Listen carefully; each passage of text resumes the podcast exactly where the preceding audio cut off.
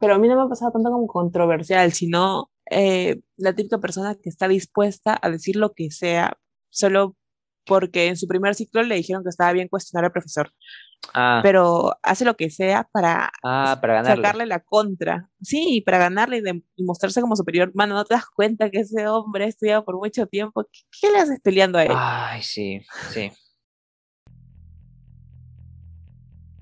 Hola, yo soy Carol. Y yo soy Diego. Somos dos universitarios que, sin saber nada de la vida, se unieron para crear este podcast. No tenemos un formato definido, pues somos libres e independientes por la voluntad de los pueblos. Pero presentamos temas bizarros y entretenidos que tal vez les interesen.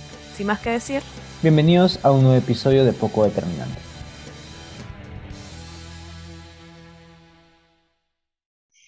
Hola, buenos días, buenas tardes, buenas noches a un nuevo episodio de Poco Determinante, al séptimo episodio para ser específicos. Y aunque sé que la intro que acabo de hacer está más quemada porque todos los podcasts empiezan de esa manera, este tema que vamos a tocar hoy es uno bastante especial, bastante interesante y bastante personal, pero que creo que todos se van a poder identificar, ¿no? A fin de cuentas. Pero, ante todo, tenemos que presentarnos, Carito. ¿Qué tal tu día? ¿Qué tal tu semana? ¿Qué tal tu mes? No sé, comenta. Hola, espero que estén teniendo una buena semana. Ya desde la última vez que nos vimos ya ha pasado un tiempito. Y bueno, yo estoy bien, en realidad dentro de lo que cabe, igual con todas las cosas de la universidad es como que un toque pesado, pero por ahora vamos bien. Se podría decir que el ciclo está decente. ¿Qué tal tu ciclo? ¿Cómo vas tú? Una mierda. No, mentira, mentira. Vamos más o menos, vamos más o menos. Eh, es pesado, pero estoy tratando de organizarme, ¿no? Para que no me explote la cabeza. Pero ante todo estamos bien, supongo. Ok. Bueno, ya nos hemos sincerado. Y de hecho, lo que acabamos de decir tiene relación con el tema principal que va a ser las clases virtuales. Todos estamos en ese problema. Sé, o al menos escuché una noticia de que ya está retornando las clases presenciales, al menos un programa piloto para, para Lima, si no me equivoco. Así que parece que poco a poco todo eso de las clases, de las clases virtuales se va, va terminando, ¿no? Pero ha sido ya casi más de un año ya con clases virtuales, a menos para la universidad y me supongo que para los colegios también. Entonces, tema pesado. Pero antes de empezar, Carol, ¿por qué no nos hacemos un poco de cherry para que nos conozcan? ¿Dónde nos pueden seguir? Bueno, ya que estamos, especial nos pueden seguir en Twitter, donde estamos como arroba p-determinante, y en Instagram, donde estamos como arroba poco-determinante. Nos pueden seguir. Y bueno, después de este pequeño espacio publicitario, creo que continuamos. Primero los atrapas con el tema y luego les lanzas su cherry, la publicidad. así, Así así funciona, así, funciona. así funciona esto. Ok, ya, empecemos. A ver, Carito, ¿qué te han parecido hasta el momento las clases virtuales? A ver, ah, esa es una pregunta muy difícil ya, porque al inicio uno puede, cuando empiezas con las clases virtuales, puedes llegar a tener una opinión, pero después de ya llevar más de un año, casi dos años, creo que esa opinión puede variar bastante. Creo que como personas que hemos estudiado a distancia por casi dos años, ya estamos lo suficientemente calificados para hablar sobre esto, así que personalmente, de acuerdo a cómo se ha tomado el tema de las clases virtuales, creo que como método adaptativo a una pandemia sirve. Pero de ahí está, una cosa es que sirva, que no sirva, y otra cosa es que te guste o que no te guste. Personalmente, no me encanta, pero lo soporto. Lo soporto y creo que por el momento puedo lidiar con eso. Ahora, me pones tres años estudiando virtualmente y probablemente me vuelva loca, pero por ahora creo que lo soporto. ¿Qué hay de ti? Creo que lo soporto es la forma correcta de describir las clases virtuales, porque, bueno, a mí tampoco me gustan particularmente. Yo no funciono mucho con las clases virtuales porque, no sé, es que yo soy muy fácil, me distraigo muy fácilmente, entonces, este, me es difícil concentrarme en un computador por una hora y media. Y más aún porque últimamente, este, mis profesores han pedido que prendas la cámara. Y hay profesores que quieren que prendas la cámara. O sea, tengo un profesor en particular que no quieres que apagues la cámara ni por un segundo. No me gusta, no me gusta estar como que, no sé, no me, me siento expuesto, no sé por qué. Y eso es un problema, al menos. En los primeros ciclos era sin cámara y eso aliviaba un poco, aunque sea, ¿no? Pero sí, la soporto. no me encantan tampoco, pero es lo que hay, ¿no? Entonces, a ver, Pero, Carito, ah, dale. ah, pero, pero debemos entender, o sea, tu experiencia con las clases virtuales en ese momento no está siendo igual que la mía, porque por ejemplo yo Ah, no estoy obligada a aprender cámara. Ah. Entonces, entonces por ese lado creo que tú la puedes estar pasando incluso un poco peor que yo en ese Mm, sentido. Entonces la- creo que no es igual. claro, porque, o sea, no voy a mentir, lo de prender la cámara se ayuda un poco, porque, o sea, en caso de atender la clase, porque si no, no atendería mucho. Pero, bueno, ya, más allá de la cámara o no cámara, el hecho de estar en virtual, de estar tú solo, sin, bueno, tus compañeros alrededor y sin el profesor delante tuyo, y con todo ese problema de a veces el internet que se te va o se le va el profesor, o se le- bueno, todo eso, ¿no? Es complicado, no se siente, no se siente una experiencia universitaria real, se siente como media, media rara, media artificial. Y ha pasado un año y medio y se sigue sintiendo igual, ¿no? Entonces, sí. Mm, muy interesante esta parte. Pensé que teníamos experiencias virtuales más similares. Pero bueno, así como hay cosas que uno siente que la virtualidad tal vez nos está quitando, como la real experiencia virtual, en definitiva creo, al menos desde mi parte, creo que existen algunas cosas o experiencias que no hubiésemos tenido si es que hubiésemos estado en un, hubiésemos estado en un salón de clases. ¿Tú tienes alguna experiencia que no hubieses tenido en clases presenciales? Mm. Creo que más allá de todo, todos estamos de acuerdo en algo que capaz no hubiéramos conocido a las personas que conocemos ahora eh, si no hubiera sido por la virtualidad. Porque, este, bueno, al menos para los que han empezado la universidad justo en el momento en que empezó la pandemia, ¿no? Como fue en mi caso y como fue en el caso de Carol, creo. Eh, porque, bueno, o sea, empezabas de, cero, ¿no? Y, eran bastante difícil. No es lo mismo contactar o hablar con alguien en el pasillo, en el salón de clases, que a través de un chat de WhatsApp o algo así, ¿no? Y más que nada porque las primeras personas, incluso personas con las que aún me hablo, fue súper random la manera en que se empezamos a hablar, o sea, como que hasta ahora no entiendo cómo encontrar mi contacto, pero se encontró, o sea, fue como al azar, ¿no? A la de Dios. Y eso, ¿no? Creo que bastantes relaciones así son gracias a la virtualidad, supongo, ¿no?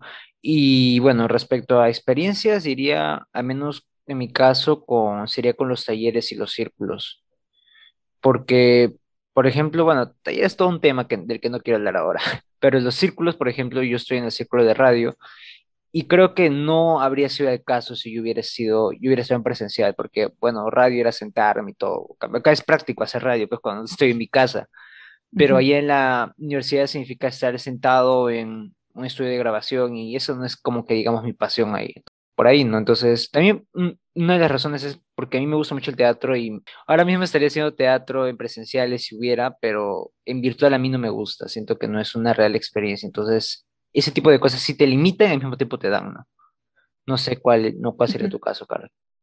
A mí me pasa mucho lo que mencionaste sobre lo de conocer a las personas. O sea, yo sé que en presenciales yo tal vez sí conocería personas, pero no a las mismas personas que conozco ahora y tal vez no en la misma profundidad.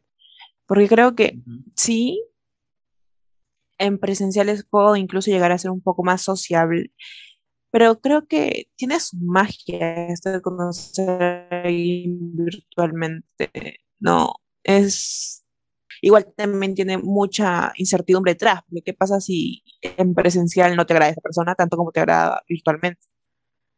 Entonces creo que ya de por sí tener una experiencia mediante un celular o una red social ya es, ya es todo, todo un reto.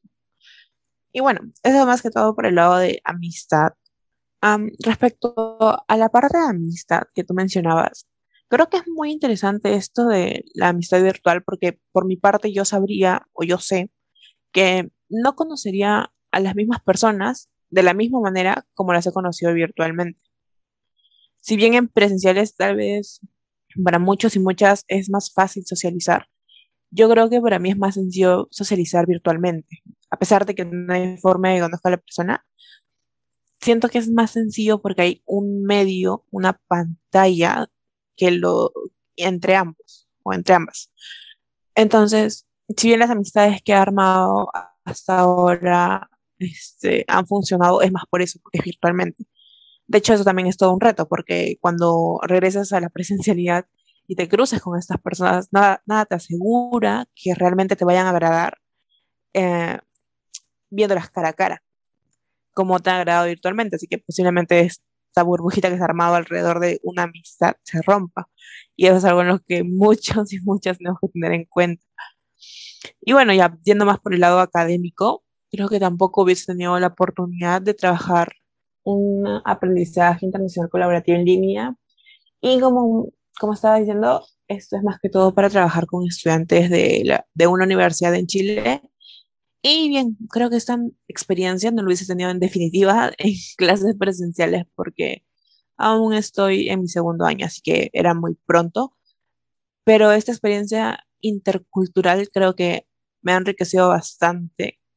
Tal vez no como profesional porque no apunta directamente a mi carrera, pero sí como persona porque te ayuda a ampliar tus horizontes de alguna forma. Y creo que eso es muy importante y que en definitiva favorece la virtualidad. Bueno, no sabía que estabas internacional, Carito. Con Chile. ¿Está bien? Está bien. Parece excelente. Ya, esa es una de las cosas que ganamos con, en todo esto de la virtualidad, ¿no? todas maneras. Pero bueno, a ver, continuemos con algo que todos hemos experimentado de todas maneras, sin excepciones, y es tipos de personas en clases virtuales. Porque sí hay, hay tipos, hay tipos. Entonces, a ver. Bueno, aquí creo que no es necesario ni siquiera corroborar. A ver, Carol, tú dime qué clase de persona conoces en clases virtuales, así, estereotipo clásico. Siento que hay muchos estereotipos que usualmente encontraríamos en un salón de clases, normalmente en presencial, que se han trasladado y han visto la forma de adaptarse a la virtualidad. Sí. Que, por ejemplo, esta, esta persona que, de la cual ya hablamos, ya creo en episodios anteriores, que tiende a ser muy apresurada, a, a siempre a tener una actitud que te puede llegar a joder. Y puede ser mujer y puede, puede ser hombre. O, ¿sí? Y tiene esta actitud que intenta sobresalir o intenta preguntar cosas que pueden resultar incluso muy obvias o simplemente intenta llamar la atención y te empieza a llegar. Y creo que lo que bueno que tenemos estas clases virtuales es que no siempre tenemos que estar con el micro prendido, podemos rajar de esa persona. No digo que esté bien, pero así no herimos a nadie, ¿no? Pero bueno, esa es, esa es más que todo, esa es una de las personas que más molestan, en mi caso. Ah, bueno, me robaste, creo, bueno, hay personas precisamente que creo que son bastante, ah, dame botas, chupamedias, hay un montón de nombres para esas personas, que están detrás, detrás, detrás del profesor. Y hay diferencia, ¿sabes? Porque, o sea, hay personas que sí de plano son chupamedias que eh, tú ves que simplemente participan por participar y dicen cualquier cosa, no, o sea, aunque, ni aunque tenga sentido, o siempre quieren estar ahí. He conocido un par. Pero también hay personas que, como tú dices, están como apresuradas con el curso, ¿no? Que quieren cumplir al toque, al toque, al toque, al toque. Ah, entonces sí, ese es, ese es un estereotipo, por si acaso. Eh, pero también, bueno, a ver, hay personas que, por ejemplo, este, eh, que nunca prenden la cámara, aunque se esté acabando el mundo. También está este, esta persona que siempre hay que está comiendo. No sé si está pasado. Siempre hay que está comiendo. Creo que, creo que no, no ha pasado por suerte. No, no, no ha pasado. Bueno, sí. Eh, uy, este es un clásico. También está el controversial. O la controversial, que siempre este, lanza ahí una bomba. Nadie le pidió su opinión pero ahí la Ya. Como que, profe, sé que esto puede sonar un poco controversial, pero punto, punto suspensivo. Y lanza ahí algo que, wow, que sí es controversial y no tendría que haber lanzado, pero bueno. ¿Te ha pasado? Sí, pero a mí no me ha pasado tanto como controversial, sino eh, la típica persona que está dispuesta a decir lo que sea, solo porque en su primer ciclo le dijeron que estaba bien cuestionar al profesor. Ah. Pero hace lo que sea para, ah, para sacarle la contra. Sí, para ganarle y, mostrarse como superior. Mano, no te das cuenta que ese hombre ha estudiado por mucho tiempo. ¿Qué, le haces peleando a él? Ay, sí, sí. Sí, hay personas así. Ah, horrible. Este, también este. Yo particularmente este ciclo he sido delegado de un curso. ¿Cómo llegué a ser delegado? F, no tengo ni idea. ¿qué te pasó? Fue, fue cadena, fue cadena. Este, una chica ahí propuso dos personas así, y eventualmente llegaron a mí, y yo me quedé en blanco y dije, ¿sabes qué? Al diablo. Yo dije, ya, profe, con fe. Ala. Pero bueno, o sea, ¿cómo llegué a ser delegado? No sé, eso es una razón misteriosa que hasta ahora no resuelvo. Pero también eso me ha permitido ver así un poquito qué tipos de personas hay, ¿no? Como que tras bambalinas, ¿no? Como que te llegan ahí, ¿no? Este, hay la persona que se queja, por ejemplo, este, ah, ¿cómo, cómo, cómo podría escribir? Hay la persona que siempre está perdida, que cada Sí, rato está preguntando lo mismo. A la madre. sí. O sea, y no lo sientes cuando eres alumno a veces. O sea, a veces es muy obvio, pero a veces no lo sientes.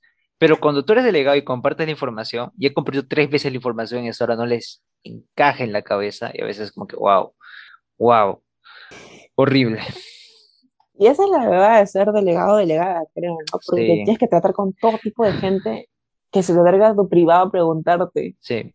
¿Sabes qué es lo más cagado? Que yo estoy en cinco cursos y el único curso en el que había problemas es justo en el que soy delegado.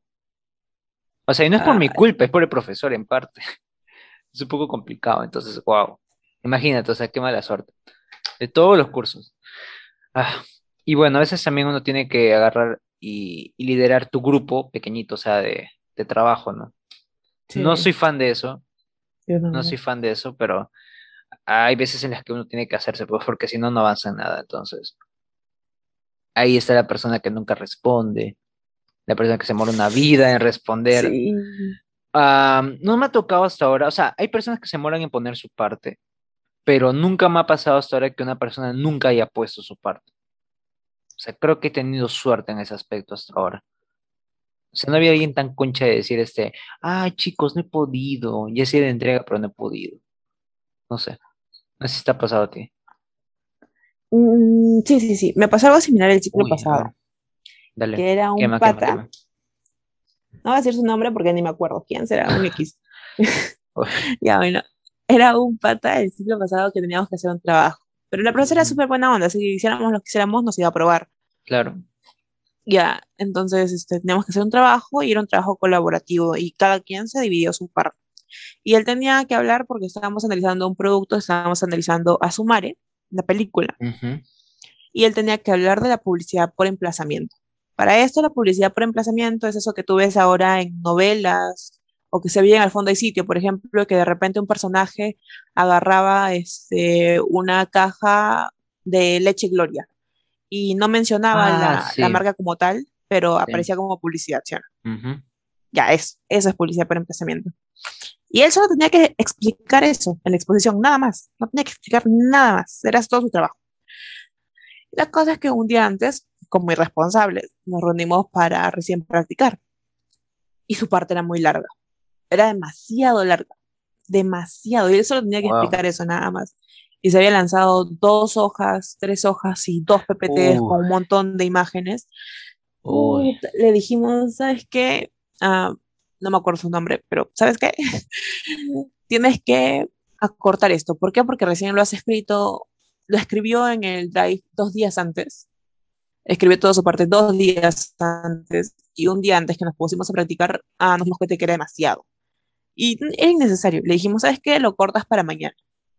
¿Sabes lo que hizo ese día? Ay, no. Ah, me dio cólera porque Uy, llegamos y, y para colmo no era el último. No era el último que tenía que exponer, porque íbamos a exponer todos. Todos íbamos a hablar una partecita, porque supuestamente era corto. Habló, se lanzó sus 10 minutos de speech cuando toda la presentación tenía que durar 12 minutos nada más.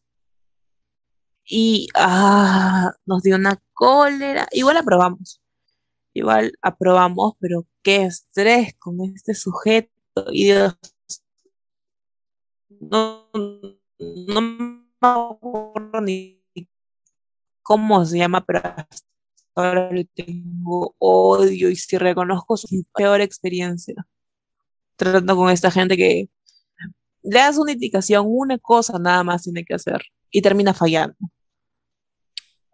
Wow. Mis compadecencias, Carlos. ¿Si no les afectó en su trabajo? O sea, ¿no les quitó tiempo a los demás?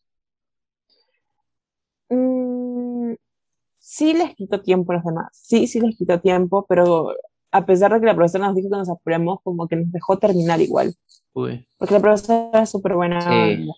Oye, eso es bueno porque hay pro- pro- profesores que sí te cortan. A la madre. Y ahora que, ahora que lo dices, sí. ¿Sabes? Se me han desbloqueado nuevas personas, así tipo Pokémon. Ya, ya puedo ver más. Este, tienes razón, hay personas que ponen demasiado, o sea, pero demasiado. Este, pero hasta ahora no me ha tocado alguien que sea tan concha de no querer eliminarlo. Eh, pero hay gente, o sea, es que a veces pones tu parte todo humilde y luego hay personas que, wow, o sea, ponen su textazo con citas, cuatro citas, cinco citas. Hay personas así, ¿no? Que están ahí al tanto y pendientes. Y ahora yo que estoy en comunicación es como que fuerte, fuerte esa vaina. La competencia, ¿no? Por ejemplo, hace dos días, no, ayer incluso tuvimos este, una exposición que era, una, era un examen de 60% nada más. ¿ah? Este, un examen humilde P1, que no es ni final ni nada. Y el profesor había dejado hacer como de empresa, así como una descripción de una empresa, agarras una empresa y identificabas los vectores de identidad, que era el verbal, visual, comunicacional, etcétera, ¿no? Este, y, un- y algunas personas este, elegían y ponían un montón de texto, un montón de imágenes, o sea, pero parecía profesional. O sea, ese, ese nivel en que uno ya pasa el nivel de la envidia y, y se siente orgulloso de estar en el mismo salón que ellos, o sea, así. Yo, yo me quedé frío porque, o sea, mi, mi presentación daba pena. Daba pena, porque, o sea, no le puse mucho empeño porque estaba ocupado con otras cosas y bueno, pues, pero sí, o sea, ese nivel. Y bueno, pues hay personas que son así, ¿no? Eso y este, y ese ya, con eso termino ya. No sé si Carlos va a mencionar algo más, pero mira, hay personas, y yo eso sí lo considero como falta de respeto, que o entra a una asesoría o hace una exposición y no es concisa o no se apura, es como si estuviera solo en el, aula. O sea, como si la, ho- la hora que tiene asesoría el profesor este, fuera para solo para él, a pesar de que haya gente esperando. Pero, profe, ¿puede responderme esto? Pero, profe, ¿puede responderme lo otro? Pero, profe, ¿qué tal si le planteo eso? Ay, Dios mío. Y se pasan una vida preguntándole al profesor. Una vida. Y uno como ahí, como Gil, esperando 10, 15 minutos hasta que por fin le, le, Lo peor es que yo hago dos preguntas y me voy nada más. Entonces sí, detesto a esas personas que no tienen consideración. De verdad, o sea, es como, yo lo considero como falta de consideración, la verdad. O sea, como que no, para mí no hay perdón con eso. Mira, sí me ha pasado. Sí, sí conozco ese tipo de gente porque en mi universidad yo tengo que llevar cursos de investigación y estos cursos de investigación usualmente son con prácticas que son como asesorías. Y se supone que las clases de prácticas son asesorías para todos en general. Luego ya están las asesorías, las asesorías personalizadas. Pero hay gente que en las asesorías en general para todos se lanza con su pregunta y, por ejemplo, y se empieza, empieza a hacer preguntas súper específicas acerca de su tema y convierte toda la asesoría que se supone que es para todos y todas, la convierte en algo solo específicamente para su tema. Y, Sí, y es súper incómodo. Sí, sí, sí, es sí, horrible, es horrible. Yo pasé con eso, por ejemplo, este, en mi clase de, de storytelling, creo que llevé, que era básicamente crear una historia. Y entonces obviamente había personas que preguntaban así, cosas específicas, ¿no? De, bueno, de la trama, del inicio, la, la introducción, así, ese tipo de cosas, ¿no? Que obviamente se tiene que preguntar. Y hay personas que de plano te dicen, este, profe, pero ¿qué si, si muevo el personaje de punto A a punto B está bien? O si muevo este, o sea, o que haga esto está bien, o sea, prácticamente le pedían el final de su historia, básicamente, o sea. Era horrible y yo me quedaba esperando como Gil. Y no. Y lo peor es que a veces hay profesores que te dicen, este, acaba su hora y tú no has preguntado. Me ha pasado también. Y ya, bueno, tengo que esperar a la siguiente asesoría. Entonces sí, eh, es fatal, no me gusta, detesto esas clases de personas. Pero bueno, Sí, sí soy, sí soy. ok, ya, quitemos eso. Pasemos a la siguiente pregunta, que creo que es importante también, ¿no? A ver, ya hemos dejado claro qué clases de personas hay, este, cómo son las clases virtuales para nosotros, pero si nos pueden elegir en una mesa, en un tablero, clases virtuales o clases presenciales, ¿tú qué elegirías, Carito? Sinceramente, es que no lo sé. No sabría decir. Porque todo lo que conozco de la universidad es virtualmente. Y por una persona como yo que le tiene miedo a los cambios, Así elegir presencial de golpe es como que mm, no es algo a lo que no sé si me atrevería, pero por la anécdota, tal vez elegiría presencial. ¿Qué hay de ti? Está bien. Ya, claro, lo que dijiste al final por la anécdota es mi lema de vida, así que yo, yo amo los cambios, o sea, como que lánzame vacío, no me importa.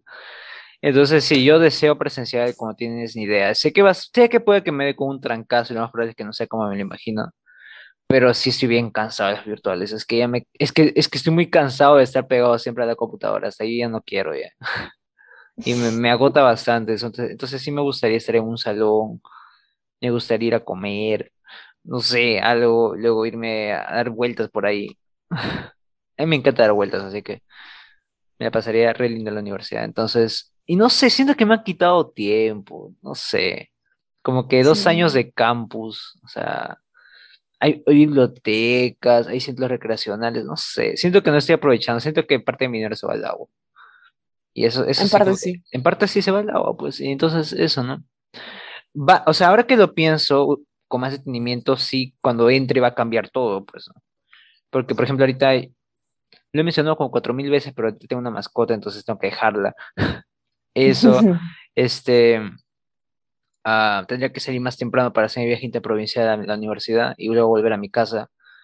Eso, también tendría este, no sé, o sea, todos los detalles, ¿no? El desayuno, todo cambia y luego encima tengo los, los cursos, los círculos, entonces es como que ya no podría hacerlo virtual mucho, sino tendría que estar ahí en la cabina, quedarme hasta las nueve de la noche y luego volver a, a San Juan de Origancho, ya a lo que Dios quiera, porque aquí, aquí navajean, entonces. Una vaina, eh, es una vaina, entonces sí sería muy complicado, pero pref- prefiero presenciales mil veces, cualquier día de la semana. Mira, si bien sería bien complicado, creo que yo también tengo que hacer un viaje interprovincial. Creo que al Ah, inicio, y es, sí, sí, yo peor, sí, yo sí, peor. Creo que al inicio va a ser bien agotador, sea la forma que sea, va a sí. ser bien agotador, porque en- después de dos años de estar sentados frente a la computadora, ¿tú crees Sí. que vamos a poder con ese ritmo de vida? Ah, es- ese es un gran punto, ese es un gran punto. Yo estoy planeando dormir en el carro, no sé tú. Eh, dormir, va a ser parte de mis seis por horas de hecho. Sí, Sí. entonces, bueno. Ah, claro, obviamente hay pros y contras, ¿no? De la virtualidad. La virtualidad no tienes que mover, presencial sí. Ahí, ahí te ahorras un montón de dinero en el pasaje.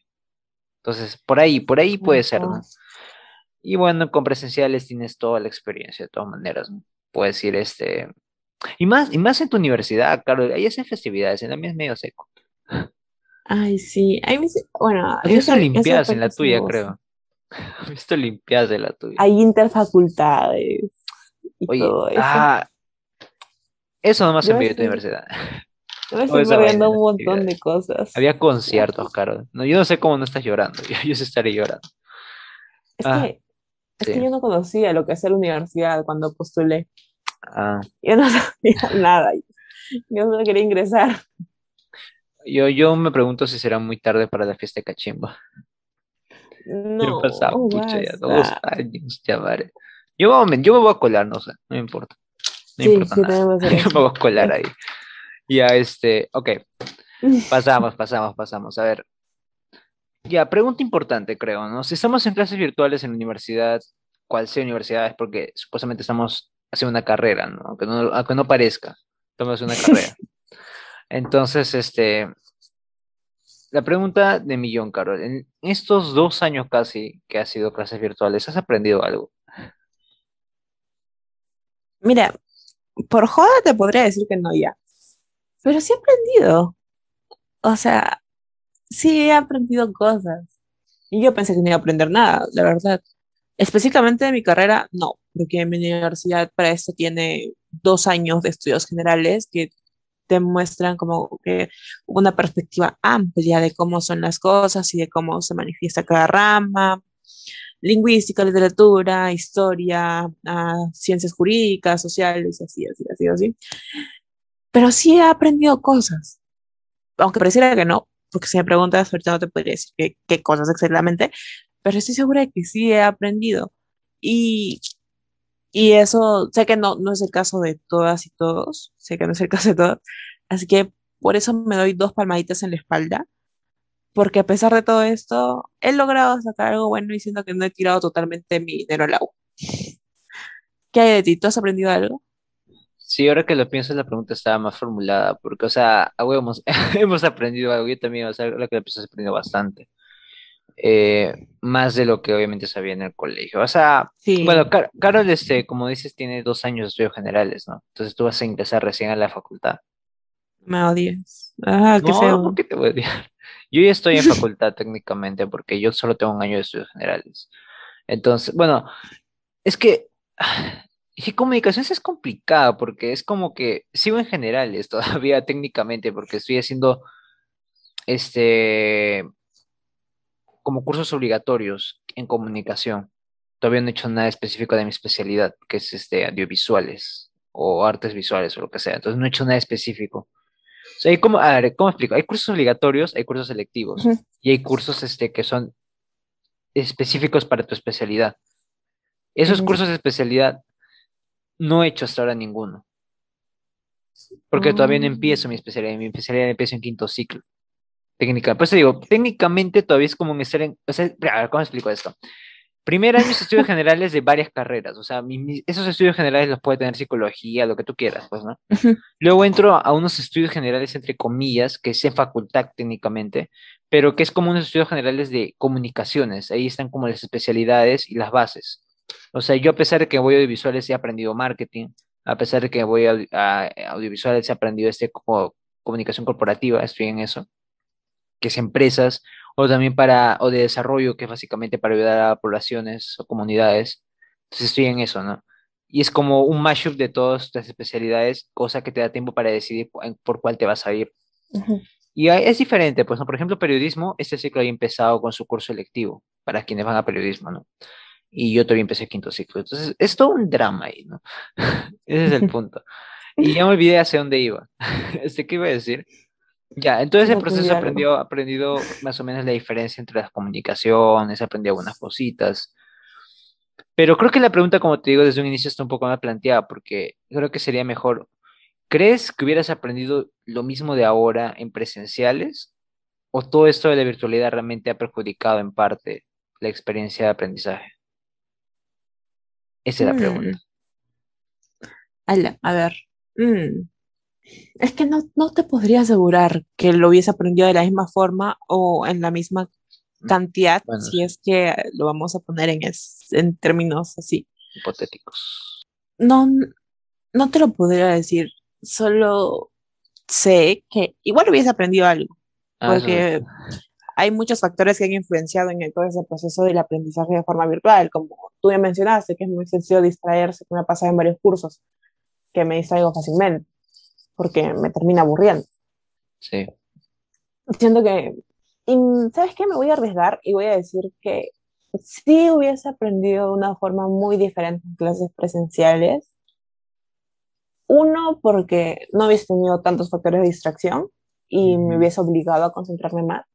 Y segundo, por la forma en la que estudié para los exámenes, porque sí. para eso había muchos exámenes que te daban bastantes horas y que te permitían abrir apuntes y otros que eran ensayos, que en clases presenciales hubiesen sido en forma de cuestionario y no ensayos. Entonces cambian las cosas, cambian las cosas de alguna forma y tal vez no retienes tanto la información como deberías porque la prueba no es la misma. Ujú. Entonces me voy a arriesgar y a decir que en presenciales tal vez hubiese aprendido un poco más. Sí, tal vez. ¿Qué hay de ti? Yo no sé, es que es complicado como tú dices, ¿no? O sea, yo podría decir que sí, pero la verdad es que no lo sé, o sea, porque siento que capaz habría aprendido más, pero capaz mis notas habrían sido peores. Sí, eso sí. Entonces, Sí, eso también es un, ese también es un punto, ¿no? Eh, y las notas a veces sirven, ¿no? Para elegir profesores buenos, para conocer a personas técnicamente e indirectamente chanconas, porque, bueno, te colocan un nivel, ¿no? Entonces sí sirven, ¿no? Pero no lo sé, es que yo como te digo, soy muy distra me distraigo mucho, entonces a veces siento que parte de lo que he hecho estos años es de, no, o sea, lo he absorbido un momento y luego como que se olvidó, me olvidé. Y no sé, no creo que ese es el objetivo. Entonces, este, eso creo, creo que ha sido algo. Además de que, por ejemplo, a- hasta ahora está todo chill, pues, ¿no? Pero a partir de este, del siguiente ciclo sí tengo que, ya me perjudicaría porque mi, mi carrera es bastante técnica. Entonces, yo tengo que manipular objetos. Mm, Este, y por eso incluso tenía cursos ahora en cuarto ciclo que ya, ya eran técnicos, pero he tenido que, yo, los- yo los he pateado para el siguiente ciclo, para verano, para no perjudicarme más, ¿no? Me agarró todo lo teórico y dije, ya me voy a joder con lo teórico, hacer puro ensayo, lo que sea. Este, pero ya, me libro de, me libro de hacer la parte técnica en modo virtual, ¿no? Como que no.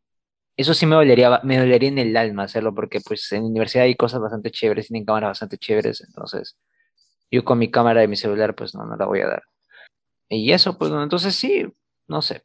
Creo que depende, no sé como tú. Capaz habré aprendido más, capaz menos. ¿Quién sabe? Bueno, ¿Quién gente, sabe? esa fue la pregunta sorpresa, porque me da flojera preguntar. Técnicamente la formulé yo, así que sí Ya cuenta. vamos a pasársela, pues, ya. Ya, tengo que ya. Bueno, Bueno, esa fue la pregunta sorpresa. ¿Te entonces, ¿quieres María? pregunta sorpresa? Ala, No sé con qué va a salir, la verdad. Ya me Ya, dio no, miedo. si quieres pregunta sorpresa, hacemos pregunta sorpresa. Ya, pues, pregunta sorpresa. pues. Todo sea por la anécdota. Ya, a ver. pues. A ver. Redoble de tambores, por favor. Ah, ¿cómo hago eso? A ver. ver. Ya. A ver, Caro. Pregunta sorpresa. Ay, no.